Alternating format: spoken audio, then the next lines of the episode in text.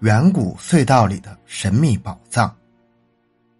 一个向我们揭示史前文明的宝藏，俗人只对里面的黄金感兴趣，而真正有价值的都是那些难解的雕刻与模型。一九六九年七月二十一日，一个名叫莫里斯的阿根廷人将一份上面写着许多见证人，并且已获得厄瓜多尔共和国承认的合法地契公诸社会，立刻引起轰动。因为这份地契讲述了一个令世人难以置信的故事。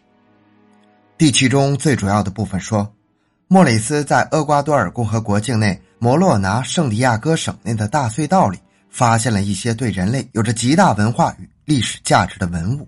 这些文物主要包括了各种不同形状和颜色，且刻有各种标志和文字的石器和金属牌匾。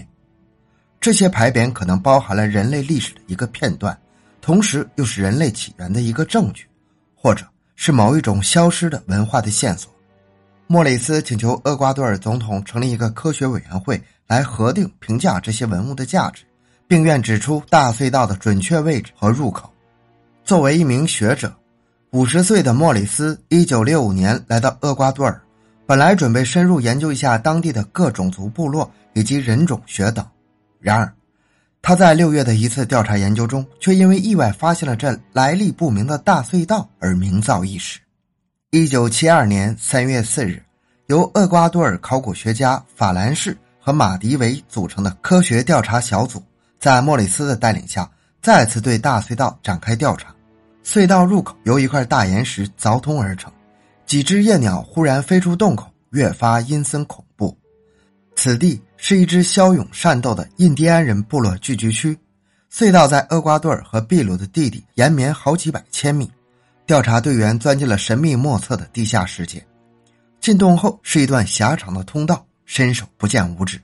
他们开亮电筒和头盔上的射灯，接着便垂直往下。他们把一条绳子垂到下面七十五米的第一个平台上，然后沿绳而下。接着，他们又沿绳垂直下到。第二个平台和第三个平台，每台高度都达七十五米。下到洞底，莫里斯领头摸索前进。法兰士注意到隧道的转角处都呈直角形的严谨设计，有些很窄，有些又很宽。所有洞壁都很光滑，洞底非常平坦，很多地方像涂了一种发光颜料。很显然，这隧道并非天然形成的。法兰士和马迪维原先对隧道是否存在持有怀疑。这时，疑虑顿时烟消云散。他们来到一个大厅的入口，那大厅很宽敞，大如一个大机场库，很像配给中心或仓库，并有许多通道。法兰士试图用罗盘测量这些通道的方向，但罗盘指针不会动。这里有辐射，所以罗盘失灵。莫里斯解释说，在其中一条通道的入口处，有一副骸骨精心摆放在地上，上面撒满金粉。在调查队员的灯光照射下闪闪发光。莫里斯和法兰士以及马迪维发现了很多意外的东西。洞里出奇的静，只有脚步声、呼吸声以及雀鸟飞过的声音。他们目瞪口呆的站在一个巨大厅堂的中央。这个大厅的面积约为一百四十米乘以一百五十米。大厅中央有一张桌子，桌子的右边放有七把椅子，椅子既不像用石头。木头做的也不像用金属做的，它摸上去好像是一种塑料，但却坚硬和沉重的像钢。在七把椅子后面，毫无规律的摆放着许多动物模型，有蜥蜴、象、狮子、鳄鱼、豹、猴子、美国野牛、狼、蜗牛和螃蟹。最令人惊异的是，这些动物都是用纯金做成的。在桌子的左边摆放着莫里斯的地契所提及的金属牌匾及金属箔，金属箔仅几毫米厚，六厘米高，十八厘米宽。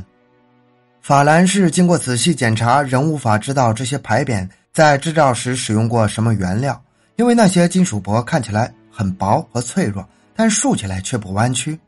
它们像一本对开本的书籍那样摆放着，一页连着一页，每块金属箔上都井井有条的。排满像用机械压上去的文字，法兰士估计金属箔至少有三千块。在这些金属牌匾上的字体无人知晓。他认为这间金属图书馆的创立者肯定想把一些重要的资料流传给遥远的未来，因为这个金属图书馆的制作者想让它永垂不朽。莫里斯在大厅找到一个石刻，高十一点四三厘米，宽六点三五厘米，正面刻着一个身躯为六角形、头为圆形的人，右手握着一个半月，左手则拿着一个太阳。令人惊奇的是，他双脚站在一个地球仪上。这石刻是在公元前九千年至四千年做成，这说明那时的先民便知地球是圆形的。法兰士认为这个隧道系统在旧石器时代已经存在。他拿起一块刻着一类动物的石刻，它有二十九点二一厘米高，五十点三二厘米宽。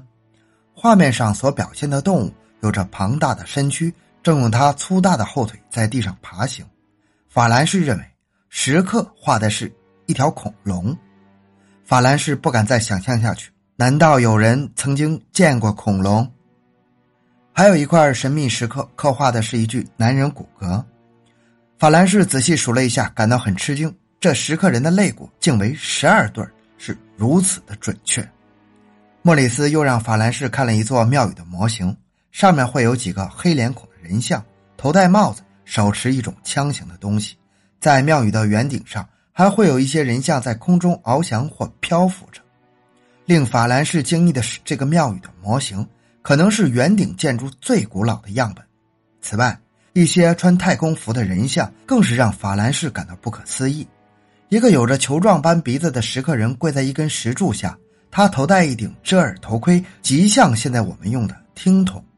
一对直径五厘米的耳环则贴在头盔前面。耳环上钻有十五个小洞，一条链子围住他的脖子，链子上有个圆形牌子，上面也有许多小孔，很像我们现在的电话键盘。这个隧道和它里面收藏的稀世奇珍可以说是见所未见。那些一点八米高的石像，有的有三个脑袋，有的却是七个头颅。三角形的牌匾上刻写着不为人知的文字，一些头子的六个面上刻着一些几何图形。没有人知道这个隧道系统是谁建造的，也没有人知道这些稀世奇珍是谁遗留下来的。